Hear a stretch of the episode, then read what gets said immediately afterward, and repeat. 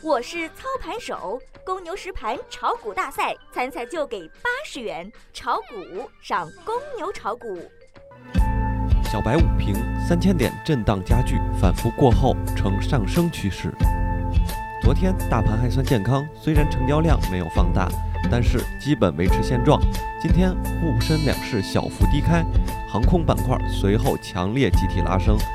盘中曾有望突破三千点，但因受制于二十日和三十日均线，市场再次回落。截止中午收盘，沪指报收两千九百八十三点零六点，跌八点二一点，跌幅百分之零点二七。从盘面上来看，行业景气的航空板块接替上个交易日的白酒板块领涨，但是航空板块属于。需求轮动没有太大的潜力。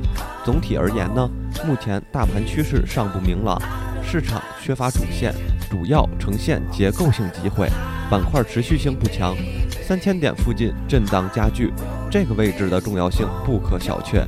大盘短期不会出现大的调整，震荡过后呈上攻趋势，震荡加剧是个适合做反弹的机会。消息面偏暖，李克强昨日主持国务院常务会议。部署推进通用航空发展，稳步扩大低空空域开放，所以今天早盘航空板块先声夺人。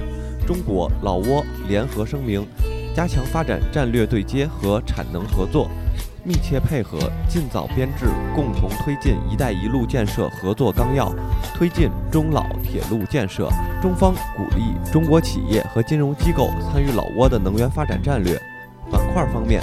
机场航运和通讯服务涨幅居前，近期市场热点较为混乱，多方难以阻止有效进攻，带动市场人气。短期大盘需要反复，整体呈上行趋势。